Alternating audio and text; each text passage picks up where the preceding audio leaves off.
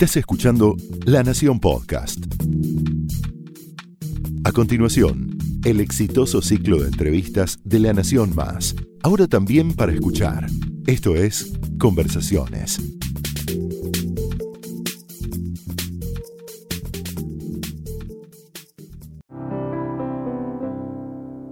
Hay una pregunta interesante que se ha instalado en la sociedad argentina y es esta.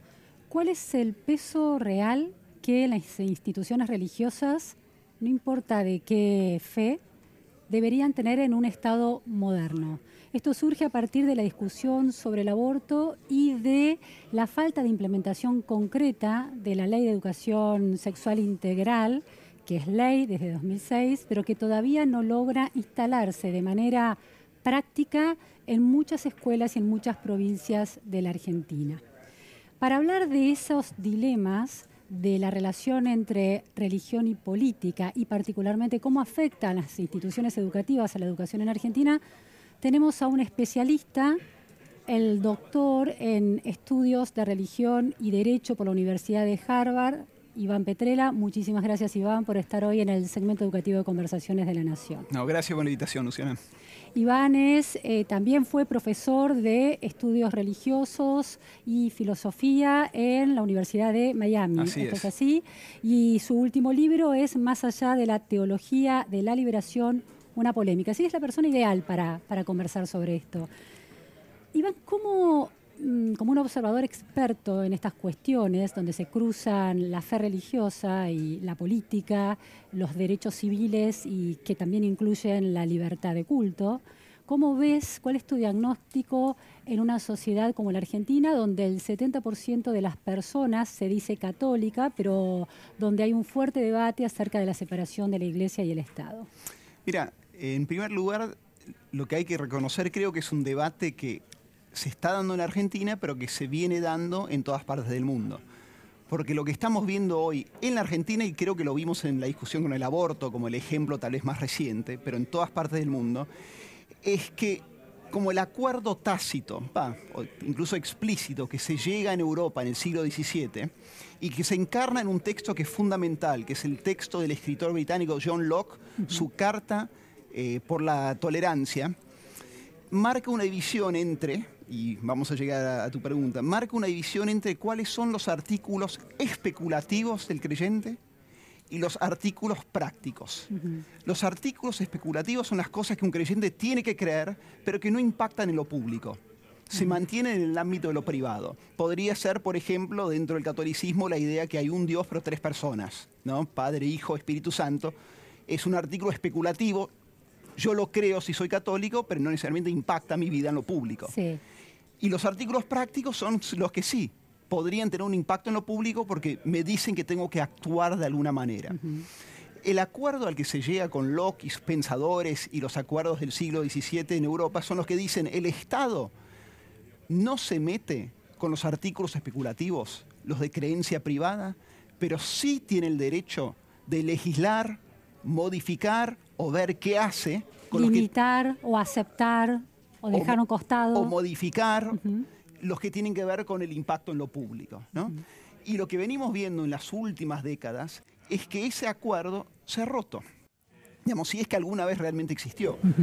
Y también es cierto que desde lo conceptual, desde lo teórico, es muy difícil ver cómo muchos artículos eh, son solamente especulativos y no tienen impacto en lo práctico. Incluso lo vemos hoy en la vestimenta con el Islam en Europa, ¿no?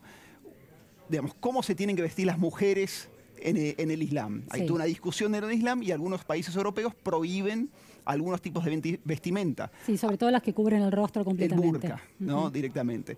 Entonces, eso es lo que estamos viendo. Y lo vimos en el caso del debate con el aborto, que es algo que uno pensaría podría ser solamente un artículo especulativo, donde empieza la vida, necesariamente, si uno lo cree, tiene un impacto en lo público, En lo político, Se convierte en un artículo práctico. en un artículo práctico. que Y- son estos artículos que el Estado tiene de alguna manera derecho y prerrogativas para limitarlos y, mo- y modificarlos. Se- según lo que fue la, te- la teoría política tradicional. Ahora, esa Hoy teoría día- política sí. implicó en Locke implicó un diálogo con las iglesias de Europa o fue una decisión intelectual de quienes estaban alejados de ese Es que fue una combinación de cosas, porque claro, y es muy buena la pregunta, porque eh, eh, esas teorías que cobran una especie de validez que parecen universal por un periodo de tiempo, siempre surgen de algunos conflictos particulares.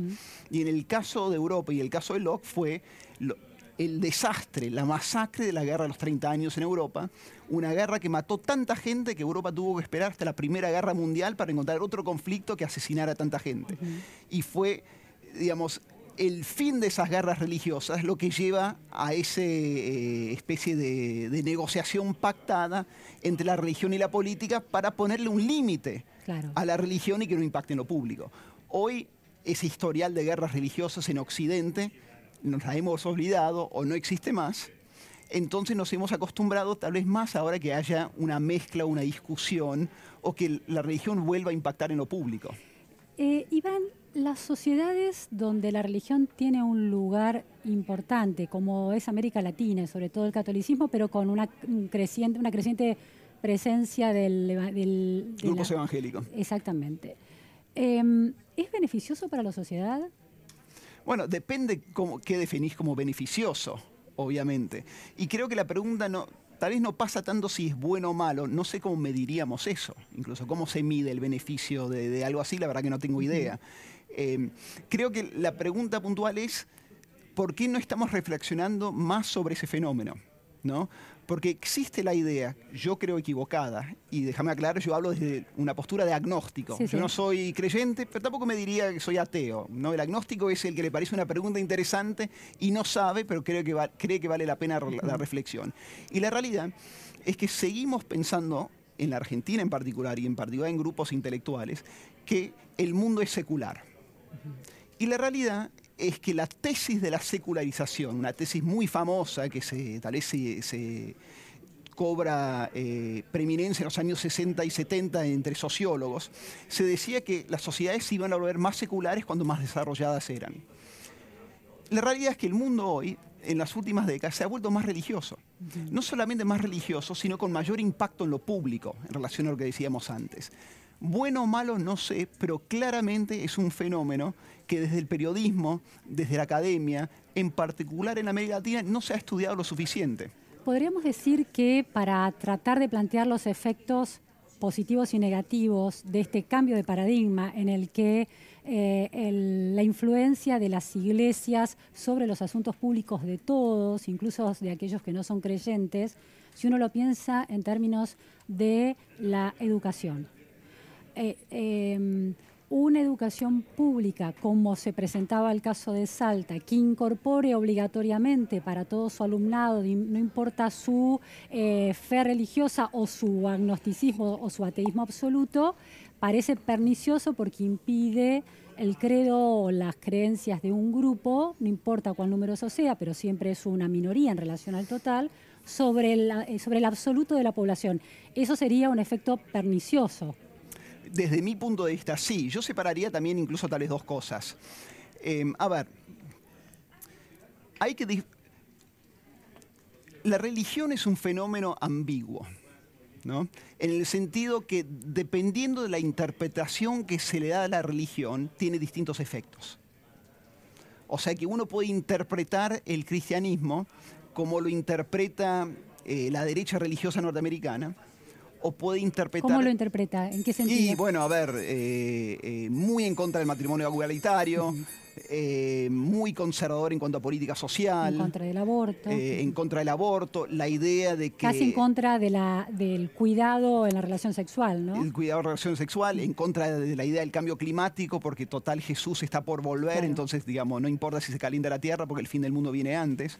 O puede interpretar el cristianismo vis a vis, por ejemplo, no sé, la teología del pueblo para para tomar al Papa como ejemplo, con mucho más enfoque en el cuidado de los pobres. Eh, e, el, punto es, cuando uno habla de educación religiosa, no nos dice tanto si uno no está mirando el contenido de la interpretación de la, religión que se está dando, ¿no? Porque puede ser un cristianismo que, se enseña muy conservador o un cristianismo muy progresista, incluso en términos sociales y en términos de género. Claro. ese es el primer punto. Y el segundo punto sería y acá agrego que es algo que pienso yo por lo menos, que hace falta reinterpretar el concepto de la educación laica. Porque en el mundo de hoy, donde uno se va a cruzar necesariamente en un, globo, en un mundo globalizado y cada vez más chico, y con mayor emigración, inmigración, internet, radio, televisión, viajes, etcétera, etcétera, en un mundo donde tus vecinos, tus colegas laborales, eh, tus amigos, seguramente van a ser ateos, agnósticos, pero también budistas, hindúes, cristianos, musulmanes, etcétera, etcétera, uno no puede permitir la ignorancia que se permite sobre cuestiones de creencia religiosa. Pero eso implicaría una educación laica revisitada, no implica introducir rituales de fe religiosa en la escuela, sino objetos de estudio que incorporen las religiones. Claro, no, uno no educa para una fe, una, uno educa para una comprensión amplia de las religiones del mundo. Ahora, ese argumento, muchos intelectuales latinoamericanos te lo rechazan diciendo vos lo que estás queriendo hacer es educación religiosa. Y ahí hay un prejuicio anterior que es la idea que tienen muchas personas de que la religión no se puede estudiar como si fuera cualquier otro fenómeno del ámbito del saber del ser humano. Digamos, uno se podría imaginar si uno terminó, qué sé yo, toda su carrera universitaria, se fue a la primaria, fue a la secundaria, eh, fue a la universidad, y en todo ese trayecto no leíste un par de páginas de Borges, alguien te podría decir, che, en algún lado, viste, algún profesor te, debería dar sí, sí, Borges hay un hueco en tu formación. Pero muy poca gente piensa eso si al terminar toda esa carrera no tuviste que leer un par de páginas del Corán. Sí, de alguna manera lo que planteas es lo que vos, la decisión que vos tomaste, tu, tu decisión educativa y formativa, es decir, vos sos un agnóstico, pero que vio con interés las creencias religiosas y decidió estudiar en una universidad de muchísima calidad ese fenómeno, pues un fenómeno real de la civilización, que es las religiones.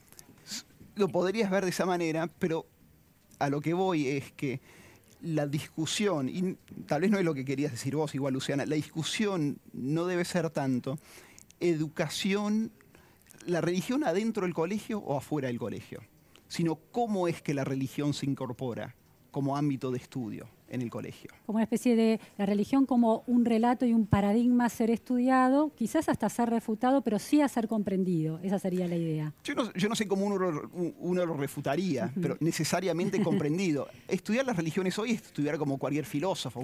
cualquier filósofo, un Nietzsche, te ubica en el mundo en relación a vos mismo, en relación a otros. Las religiones no hacen algo distinto a eso. Eh, Iván, ¿cómo se da esta eh, colisión entre derechos adolescentes de 16 años para arriba que ya votan en la Argentina y asisten a escuelas religiosas. Tienen un cúmulo de creencias a las que deben atenerse por estar ahí, pero quizás, aunque son menores de edad para la ley, quizás no creen del todo eso. La ley los habilita eventualmente si esas adolescentes quedan embarazadas a, eh, bueno, no, en este momento no, pero digo, hay la discusión es que esas adolescentes deberían tener el derecho a, decidir sobre sus cuerpos, sus familias son religiosas, las escuelas este, tienen una especie de línea editorial religiosa ¿Cómo funciona el derecho en el cuidado de todos esos eh, derechos legítimos de la familia que es religiosa, de la escuela que imparte educación religiosa en un ámbito aceptado por el Estado para ser impartida y de adolescentes que quizás no crean? Mira, no, no hay una respuesta fácil a esa pregunta, obviamente. Ahí hay un gran dilema que tienen todos los países en que buscan navegar ese equilibrio entre las creencias personales eh, y el ámbito de lo público. A ver, los padres, ¿no? Tienen, eh, o la familia religiosa, eh, tiene decisión absoluta sobre el futuro o el presente de sus hijos hasta cierta edad, ya no en temas como el aborto, por ejemplo, pero como el tema de las vacunas, como se da en algunos casos en Argentina, en algunos casos y en, Estados Unidos. Eh, ¿Tiene derecho el Estado laico a intervenir en ese caso? No hay una respuesta. Eh, lo que hay son tensiones, eh, porque las mismas tensiones que vivimos acá la viven en Estados Unidos, la viven en Francia, la viven en Suiza, digamos, no lo tenemos claro eso y es un equilibrio muy difícil de navegar. Eh, un dato interesante en el caso del aborto, ¿no? Eh, y esto demuestra también lo, complejo que es el fenómeno religioso.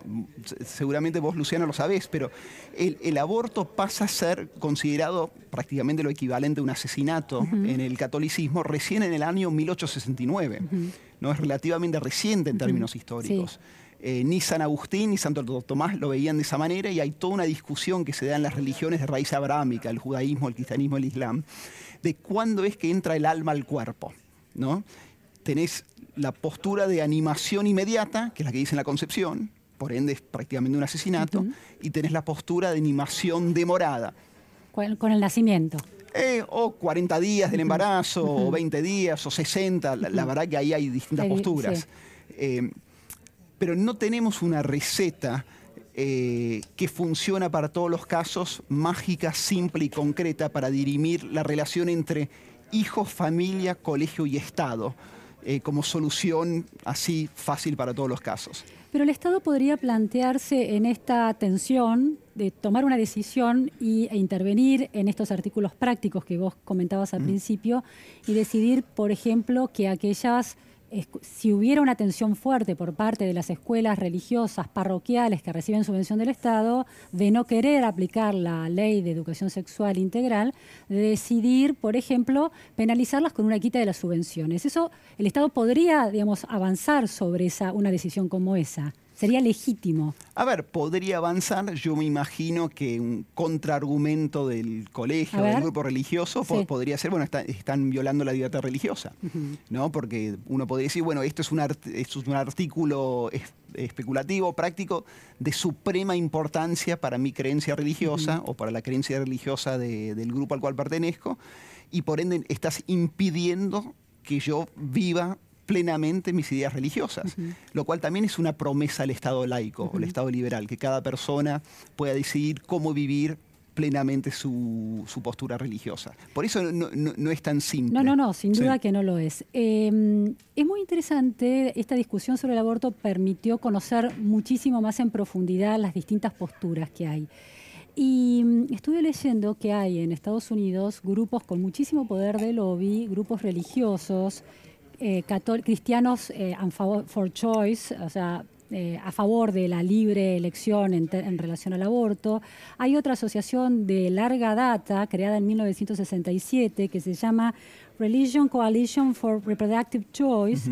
Y tiene un brazo que es Religion Coalition for Abortion Rights. Son, están vinculadas con los movimientos de los derechos civiles en Estados Unidos y consideran que en el marco de la cantidad de mujeres que sufren cuando sufren físicamente y terminan a veces en la muerte por los casos de aborto, era necesario plantearse otro escenario y habilitar esa posibilidad.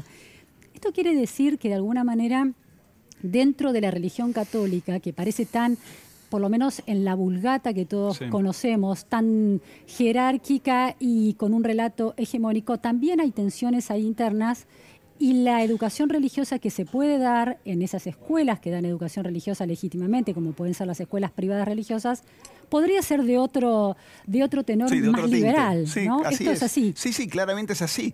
A ver, eso eh, se relacionaba con algo que decíamos antes, que todo depende de qué versión de la religión se está enseñando. ¿no? Y las religiones eh, no son fenómenos homogéneos, monolíticos. Hay distintas interpretaciones y pujas dentro de ellas. Eh, y claramente, a ver, eh, en un ejercicio muy interesante, no sé si se ha hecho, pero la mayoría de las mujeres, o me imagino que muchas mujeres que, se ven necesitadas de llevar a cabo abortos en Estados Unidos o, en la Argentina, seguramente en muchos casos son mujeres de fe, claro, creyentes. Estadísticamente es obvio que eso tiene que estar pasando. Y, algo que no vimos mucho en la, o que no se ve mucho en estas discusiones en algunos es cómo esas mujeres interpretan su propia religión, cómo interpretan su catolicismo o su cristianismo, su religión con el aborto, cómo interpretan su relación con Dios, dónde estaba Dios en esa práctica, ¿no? Apoyaba, no apoyaba, cómo lo sentían ellos. Porque de alguna manera de ahí también nace una teología que pueda reconfigurar cómo se entienden estos fenómenos dentro de las religiones. Eh, Iván, eh, Está la idea en muchos padres que pretenden dar un margen de libertad mayor a sus hijos, esta idea de no voy a bautizar a mis hijos, voy a dejar que ellos libremente escojan su religión o su fe hacia adelante. Mis padres, nosotros somos tres hermanos, te cuento este caso personal porque me parece interesante. Mis padres no nos bautizaron, mis padres estaban bautizados, mi madre creía pero no era una católica practicante y mi padre no creía, era un ateo practicante. Un ateo practicante. un ateo practicante. Ninguno, ni mis dos ni mi hermana, ni mi hermano, ni yo estamos bautizados. Mi hermano se bautizó y se casó por iglesia, es católico. Mi hermana cree, pero no se bautizó. Y yo mm, fluyo entre el agnosticismo y el ateísmo. Eh, la idea de una educación religiosa, aún en aquellas familias que deciden formar a sus hijos religiosamente y mandarlos a escuelas religiosas, de alguna manera no es dilemático y paradójico, no limita el libre albedrío de esos niños y adolescentes, que el libre albedrío es un concepto importante dentro de la religión. Mira, a mí hay distintas maneras de entender la educación, ¿no? A mí la manera que más me gusta es viene del pensador norteamericano John Dewey. Y John Dewey alguna vez escribió que la educación... Un ídolo, un ídolo. Sí, sí, a mí es uno de mis filósofos preferidos. Sí, también. Pero John Dewey algunas escribió que la educación es la emancipación del niño del accidente de su lugar de origen. Claro. O sea, de su lugar de nacimiento, su familia, sus creencias heredadas, su país, etcétera, etcétera. ¿no? Es un viaje a otra cosa. Si uno cree en eso de Dewey, y y a mí me gusta eso, digamos, yo me imagino eso para, mi hijo que ahora tiene un año y, unos nueve meses.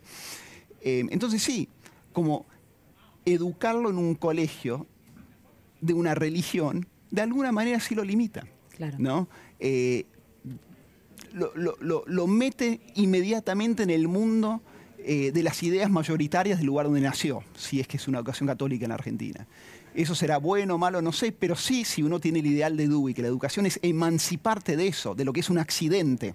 Porque si yo hubiera nacido en India, tal vez iría a un colegio hindú o un colegio musulmán, etcétera, etcétera. Es claramente un accidente el lugar donde, nací, donde nació el chico y donde nací yo. Em, en ese caso sí uno lo podría ver como un limitante. Ahora, obviamente, hay otra manera de conseguir la religión, eh, perdón, la educación, que es como, bueno, la de cultivar y conocer la tradición heredada del lugar de uno, ¿no? Y después aportar a esa tradición que podría ser incluso modificarla. Em, pero a mí me gusta la idea de la emancipación para, la, educación. Y en ese caso sí.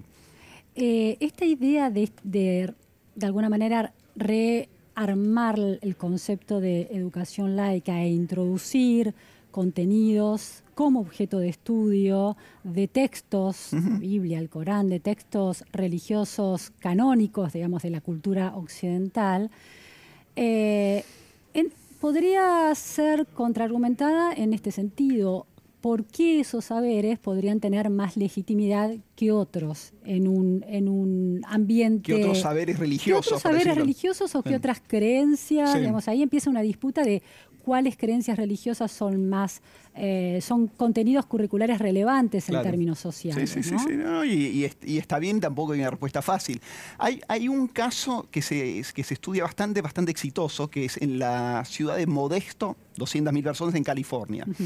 Que en el noveno grado, allá, que acá sería primero o segundo año, eh, tienen una materia obligatoria de las religiones del mundo y ahí estudian, eh, si mal no recuerdo, hinduismo, budismo, judaísmo, cristianismo e islam.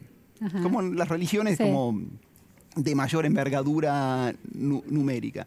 Lo hacen no desde un lugar de la fe, pero sino con especialistas, catedráticos en, los distintos temas, eh, y lo que buscan, además de un conocimiento particular de los detalles básicos y la evolución histórica, es fomentar esta idea de la tolerancia y el respeto por el otro.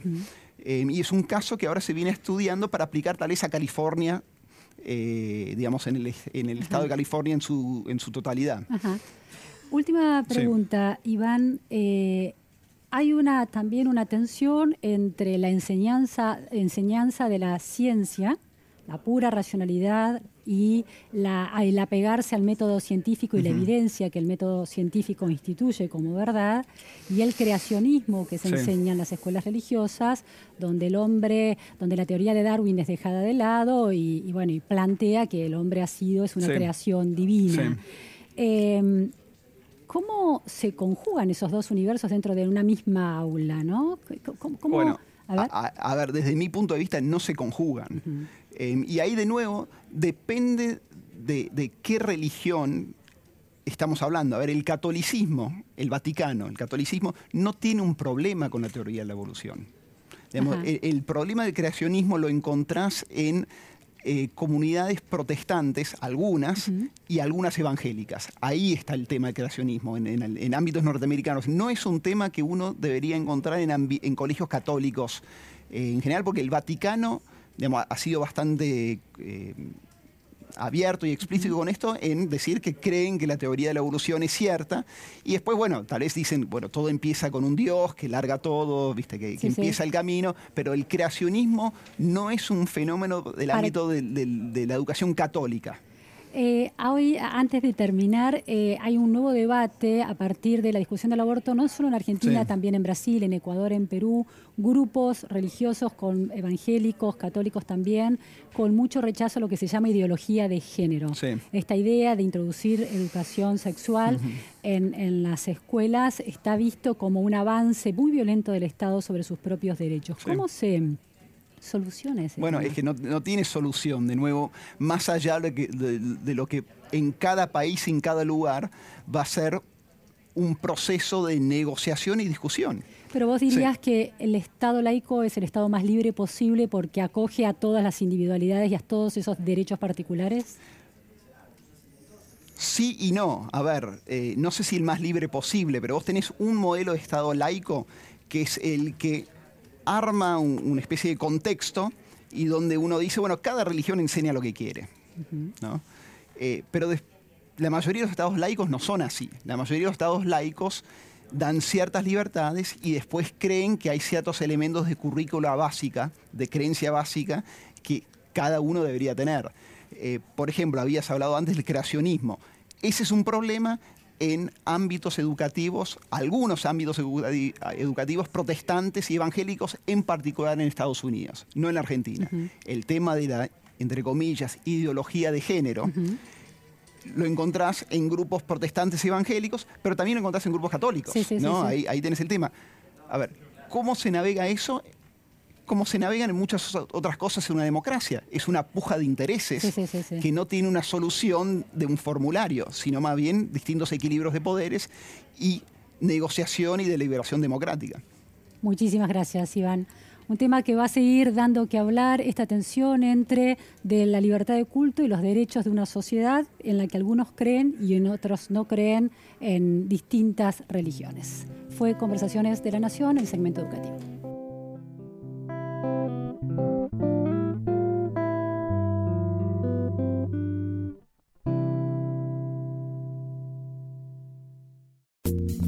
Esto fue Conversaciones, un podcast exclusivo de La Nación.